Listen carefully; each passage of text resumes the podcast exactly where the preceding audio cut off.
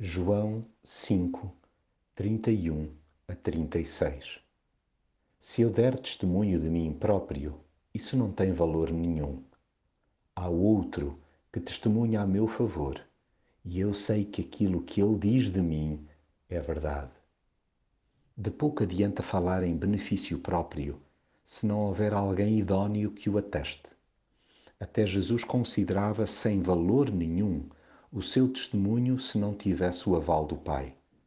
Para ele, o que importava mesmo eram as considerações do outro e não dos outros. Jesus tinha perfeita noção dos mil e um comentários horizontais que se faziam sobre a sua pessoa, mas a única opinião que contava vinha do alto. Tanto mais que o testemunho do cimo é absolutamente verdadeiro. Quem queira um retorno sincero e autêntico é só dirigir-se a Deus. É a Ele primeiramente que importa agradar, até porque chumbando aí não há elogio que nos valha. Jesus salientou que lhe bastava o parecer do Pai, deixando claro que não estava dependente da anuência do poder religioso.